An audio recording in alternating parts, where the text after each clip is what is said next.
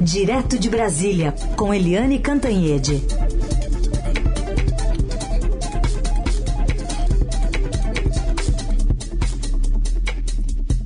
Oi, Eliane, bom dia. Bom dia, Raíssa e Carolina, ouvintes. Oi, Eliane, bom dia. Vamos começar falando sobre é, o deputado Daniel Silveira. Aliás, ontem parlamentares da oposição fizeram um protesto ali na Câmara contra a presença dele como titular da CCJ, condenado né, a quase nove anos de prisão. Ele teve lá na comissão, assinou a ficha de presença, mas foi embora rapidinho antes que começasse mesmo a reunião da Comissão de Constituição e Justiça. Mas o ministro da STF, Alexandre de Moraes, multou ele ontem a 405 mil reais por desobedecer a ordem de usar tornozeleira eletrônica, dentre outras coisas. Vamos seguir então com esse tema aqui. Como é que está esse cerco Daniel Silveira? Pois é, o cerco continua, né? Porque apesar daquele indulto ou graça constitucional, que é o nome técnico do, do, do que o presidente Jair Bolsonaro decretou para o Daniel Silveira, em favor do Daniel Silveira, o cerco continua, né? Então, o Alexandre de Moraes, o ministro do Supremo, que é responsável pelo caso, né, que é o relator do caso Daniel Silveira, estabeleceu agora, uh, sabe, ele foi naquele alvo que dói, dói muito, que é o bolso né, e estabeleceu 450 mil reais de multas pelo descumprimento do Daniel Silveira das medidas uh, cautelares determinadas pelo Supremo. Uma dessas medidas, a mais importante, é tornozeleira eletrônica. Né? O Daniel Silveira tentou fugir da tornozeleira, né? Ele se escondeu lá no Congresso Nacional, criando ali uma crise entre é, o poder legislativo e o poder judiciário, né? Imagina ele se escondendo, é fugir da polícia dentro do Congresso, né? Mais ou menos isso, é, para não botar a tornozeleira, depois botou e a tornozeleira está desligada desde 17 de abril, ou seja, é escárnio, é um desrespeito, é assim, sabe, é uma forma de desconsiderar, desacreditar e jogar a população uh, brasileira contra o Supremo Tribunal Federal, contra as leis, contra a Constituição e contra a própria Justiça. E, além do, do Alexandre de Moraes determinar esses 450, 405 mil de multa, né, a subprocuradora Lindora Araújo, que é abraço direito do Procurador-Geral da República, o Augusto Aras, também fez um parecer é, de que sim, o Daniel Silveira tem que cumprir, obviamente, as medidas cautelares. Inclusive, ele está proibido de sair do reduto é, domiciliar dele, do estado domicílio dele, que é o Rio de Janeiro, a não ser para vir para Brasília para o trabalho no Congresso Nacional. E aí, como a Carolina estava dizendo antes de cair a linha, né? É, ontem teve até manifestação de parlamentares, de deputados contra a presença desse cidadão né, que é um arruaceiro e que foi condenado por 10 votos a um a oito anos e nove meses de prisão por é, assintes, por provocações e por ameaças contra o Supremo Tribunal Federal é na Comissão de Constituição e Justiça, CCJ, que é a comissão mãe da Câmara dos Deputados, onde todas as propostas têm que passar para julgar antes de mais nada se elas são ou não constitucionais. Enfim, Daniel Silveira continua aprontando das dele e fazendo campanha no Rio de Janeiro. Só que eu lembro que o Supremo Tribunal Federal o tempo inteiro, todo mundo com quem a gente conversa no Supremo diz a mesma coisa. A, a graça constitucional concedida pelo Bolsonaro ao Daniel Silveira não elimina nem a cassação do mandato, que a Câmara é, exige que passe por ela, quer dizer, exige que a decisão seja da própria Câmara, né, tirar o mandato de um dos dele, e a questão da elegibilidade. Lá no Supremo eles dizem que o Daniel Silveira, independentemente do indulto ou não, ele está inelegível e que isso vai para o TRE do Rio de Janeiro e depois, se for o caso, para o TSE ou vai, de, vai no fim das contas para o Supremo. Ele está inelegível, mas ele está em plena campanha, né? É um assinte isso, gente. Agora sim, Eliane, voltei. É, queria te ouvir sobre essas conversas que o ministro da Defesa está tendo, né, General Paulo Sérgio, com os presidentes de poderes. Ainda assim, o Estadão traz hoje a notícia de que o discurso do presidente Bolsonaro sobre essas fragilidades, supostas fragilidades no sistema eleitoral, foi encampado por boa parte dos questionamentos enviados nos últimos meses ao TSE por militares. Pois é, uh, eu inclusive, a minha coluna de ontem uh, no Estadão é exatamente sobre isso. O que, que eu escrevi ontem no Estadão? Que o discurso do Bolsonaro contra as vacinas de adultos não foi encapado pelos militares, mas o discurso das vacinas das crianças foi encampado sim né? Quando você conversa com os militares, conversa, toma um cafezinho, brinca, ri. No fim você joga aquela isca. É, seu neto ou seu filho menor, tal, eles se vacinaram? Aí fica aquele silêncio. Olha, bem, na verdade não. Aí vem aquele argumento de que a filha, o filho, aí, aí não queria, a mulher não queria, mas no fundo o discurso do Bolsonaro contra as vacinas de adultos não colou entre os militares, mas o discurso das vacinas para as crianças colou sim. É o mesmo caso da questão dos, do golpe, né? Aquele discurso do golpe do presidente Bolsonaro que participava de manifestações golpistas, da, com o, o QG do exército no fundo, que levou o primeiro ministro da defesa dele, o general Fernando Azevedo Silva, de helicóptero para sobrevoar, ou seja, prestigiar manifestações golpistas, atos golpistas, aquilo tudo, os militares puseram um pé atrás e disseram não. Chega de usar as Forças Armadas e usar os militares para esse tipo de coisa. Mas, mas, se eles não encamparam e disseram não para ato golpista, os militares sim encamparam. As críticas do presidente ao Supremo Tribunal Federal, né, depois que o Supremo deu aquela cambalhota nos casos do ex-presidente Lula, e os militares também encamparam nas redes, nos grupos de WhatsApp, isso é muito, muito claro, encamparam as dúvidas e as críticas às urnas eletrônicas. Essa foi a minha coluna de ontem, e hoje está aí a manchete no site do Estadão, uh, do Wesley Gazio, que é o nosso repórter de Supremo aqui em Brasília, é, mostrando que as, uh, os militares fizeram é, cinco ofícios com 88 questões uh, sobre as urnas eletrônicas que basicamente encampam o discurso do presidente Jair Bolsonaro. As perguntas parecem ter sido feitas uh, lá no palácio com o presidente Bolsonaro, né? Tudo igualzinho. E a lista, segundo a matéria do Estadão das inquirições apresentadas pelos militares, isso tudo nos últimos meses, né? Pode ser dividido em, essa lista pode ser dividida em cinco grupos. O questionamento sobre o teste de integridade das urnas eletrônicas, né? O nível de confiança no sistema de votação e apuração, a solicitação de documentos, listagem, relatórios, todas as informações sobre a, é, sobre a, a, eleição do tribunal, né, lá do, que são usados no tribunal, esses documentos, e também é, várias indagações sobre o funcionamento das urnas e também contém propostas para aperfeiçoar a transparência da corte.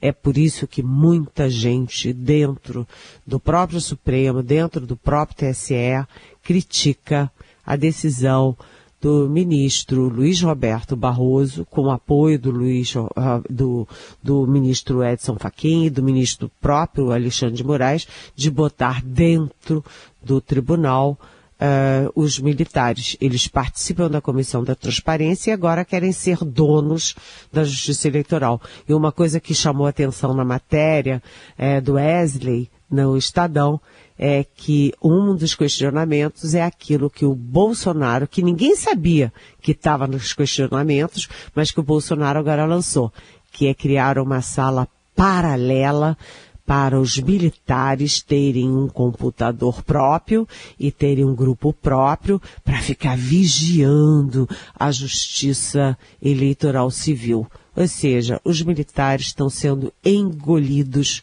pelo discurso do presidente, que é um capitão insubordinado, gente. De análise política direto de Brasília com Eliane Cantanhede, agora para falar da terceira via. É muita gente. Vamos lá, Helene. Quem está namorando com quem? Realmente, quem está namorando com quem, né? o Gilberto Kassab, que é, eu chamo de dono, ele fica danado da vida, mas é verdade, eu chamo ele de dono do PSD.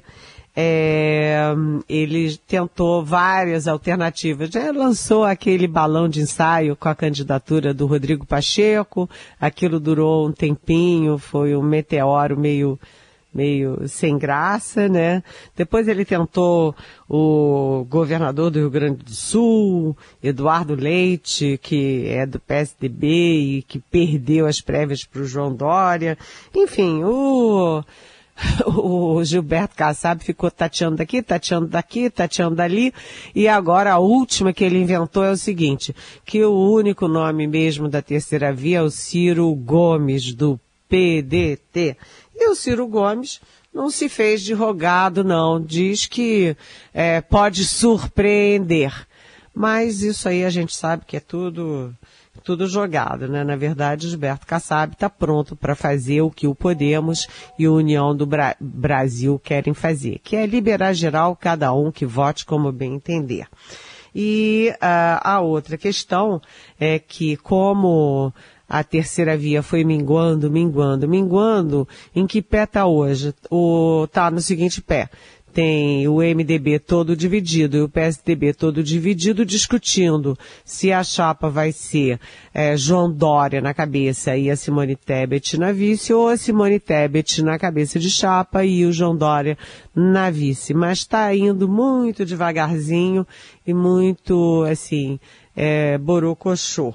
Vamos ver como é que que isso caminha. O ambiente político está muito mais voltado para a polarização entre Bolsonaro e Lula, né, e para a crise entre os poderes, tanto que ontem o presidente eh, do Supremo, Luiz Fux, a gente acabou não falando isso nos comentários anteriores, mas ele se encontrou eh, tanto com o presidente do Senado, Rodrigo Pacheco, que tem sido muito afirmativa na defesa da democracia, do processo eleitoral, das urnas eletrônicas, etc. E o Fux também se encontrou com o novo ministro, o terceiro ministro da defesa do Jair Bolsonaro, que é o general de quatro estrelas, é, Paulo Sérgio. Né, o Paulo Sérgio vai lá e diz que as forças, é, forças armadas estão é, é, dentro do seu dever constitucional e que são é, absolutamente dentro da democracia. Obviamente é o que todo mundo quer ouvir e que precisa ser repetido num ambiente tão, uh, vamos dizer assim, sacudido, tão efervescente como o que a gente está tendo na eleição brasileira, gente. Eliane, queria chamar atenção também por um fato de agora de manhã, né? O ex-presidente Lula é capa da revista Time, que é a maior dos Estados Unidos. Na manchete está lá, o presidente mais popular do Brasil retorna do exílio com a promessa de salvar a nação. Começou uma, uma, uma publicação, né, uma movimentação, por exemplo, no Twitter, sobre a importância de ter o ex-presidente Lula por parte de aliados ali nessa revista importante em inglês. E aí, quando você vai ler, está lá publicado, por exemplo, que o, o presidente da Ucrânia, segundo Lula, Volodymyr Zelensky, quis a guerra com a Rússia, que ocorre desde fevereiro em solo ucraniano e já deixou milhares de mortos. Ele compara, né? Esse cara é tão responsável quanto Putin. É, quando fala em política internacional, ele estava falando num contexto ali de perguntas sobre o que faria se, é, para se relacionar com diferentes chefes de Estado a partir de 2023, se eleito, né? Uma vez que o mundo estaria hoje muito mais fragmentado diplomaticamente e se o ex-presidente conversaria com Putin após a invasão na Ucrânia. Enfim, tem diversos eh, pontos abordados nessa entrevista, mas queria te ouvir sobre eh, esse, esse ponto também no papel eleitoral e das campanhas por aqui. É, primeiro, preciso agradecer para a Laís, né? A Laís, que é a nossa produtora, que está super atenta todo dia, que é da nossa equipe aqui da Rádio Eldorado, porque eu estava aqui envolvida, vendo as notícias do dia, olhando os sites brasileiros. Quem me chamou a atenção para essa capa da revista Time, que é a revista Time, não é qualquer uma, foi a Laís. Obrigada, Laís, mas é, não deu tempo de eu ler porque já estava pertinho de eu entrar é, aqui na nossa, na nossa manhã e não deu tempo de eu ler a entrevista. Mas eu queria é, chamar a atenção para o seguinte, o ex-presidente Lula, é, que é, é, isso é um fato, gente, é fato, não, não é mais nada do que fato. É o ex-presidente e é o líder político é, brasileiro mais reconhecido pelo mundo afora. Tanto que ele vai para a Europa, é recebido por primeiros ministros, ex-primeiros ministros, presidentes, ex-primeiros é, é, presidentes, ou seja, é, ele é muito conhecido no mundo afora. E é, ele está tendo a segunda é, referência internacional em pouco tempo. Primeiro, semana passada, a Comissão de Direitos Humanos da ONU é, enfim, é, dizendo que o ex-juiz, então o juiz Sérgio Moro, foi parcial no julgamento do Lula, ou seja, de certa forma dando ali um troféu para o Lula na campanha. Agora, a capa da revista Time. Isso não é pouca coisa, é importante, é como o primeiro chama a atenção é, que o mundo está olhando para as eleições brasileiras. O Brasil, apesar de tudo, é, fica, era, já chegou à sétima, é, sétima maior economia do mundo, ali disputando o sexto lugar com a França, recuou, mas ficou entre as dez primeiras e agora está ali, décima primeira, décima segunda maior economia do mundo. Ou seja, é um país relevante, é um país muito populoso, é um país grande, é o grande líder da América uh, do Sul, é um dos maiores da América Latina e, portanto, uh, o mundo está de olho na eleição brasileira e preocupado. E o mundo também está jogando luzes no Lula, que é um personagem controverso, já que apesar de ser o líder popul mais popular brasileiro, ele também foi preso, né, foi condenado, é, inclusive pelo Supremo Tribunal Federal no caso ali do da Lava Jato, portanto, é um personagem controverso. Mais controverso ainda é o presidente Jair Bolsonaro, é, por tudo, mas principalmente pela política ambiental do presidente Bolsonaro. O mundo desenvolvido hoje tem muita preocupação com a sustentabilidade, com o ambiente. E o presidente Bolsonaro não dá o menor valor para essas coisas. O mundo está de olho.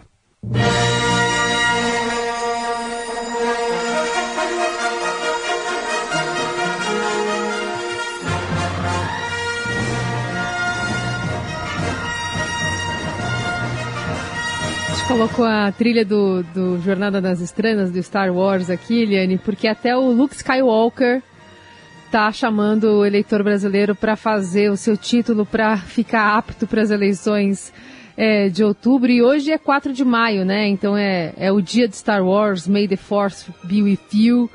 E aí tem esse recado vindo, como você disse, muita gente de olho nas nossas eleições, até o ator Mark Hamill. É, tem o. E também tem o Mark Ruba. É, como é que é? Ruffalo, né? Buffalo. Eu Mark Ruffalo, né? O Ruffalo. O Hulk, e... o Hulk tá bravo, hein? O Hulk tá bravo se não tirar o título.